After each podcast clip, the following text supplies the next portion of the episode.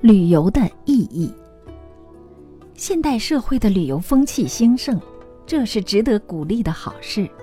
所谓“读万卷书，行万里路”，旅游可以增加对地理环境的了解，对历史文化的探索，对风景古迹的欣赏，对结伴参访的联谊等。旅游无异于户外教学，是增广见闻、启发思想的管道之一。旅游不但可以提升民众的素质，出国旅游还能从事民间外交。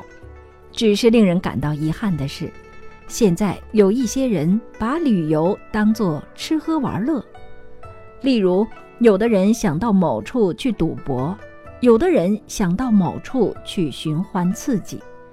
有些人则趁着出国旅游大肆采购，因而被外国人揶揄为“采购团”。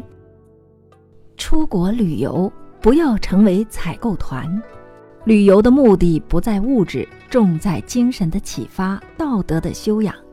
因此，我们希望父母带子女出外旅游，不要只是为了虚荣，应该寓教于乐，借着旅游的机会。带领子女到名胜古迹参访，借以增加知识、开拓见闻、增长阅历、结交友伴。其实，旅游时应该教育子女发挥服务的精神，启发感恩的思想，注意参访的礼仪，重视公共的道德等，以展现绅士淑女的风范与教养。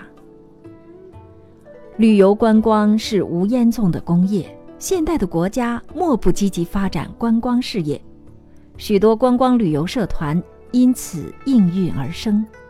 有的人在旅游美好的号召下组团出国旅游，但是有些旅游业者对外地的旅客能欺则欺，能骗则骗，不重视旅游的品质，不但自毁声誉，而且扫人玩性，严重者甚至破坏国家形象。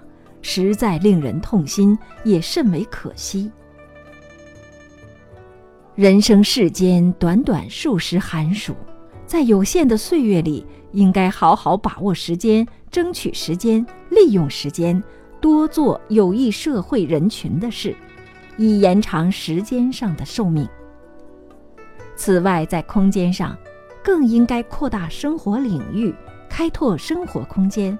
让自己融入人群，走向世界，而旅游正可以增长见闻、广结善缘、充实知识、学习礼仪等，是开展生命价值的管道之一。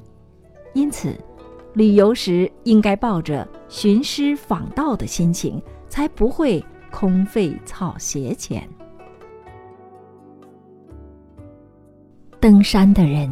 一次登山，历经千辛万苦，回来后才感到家的安乐。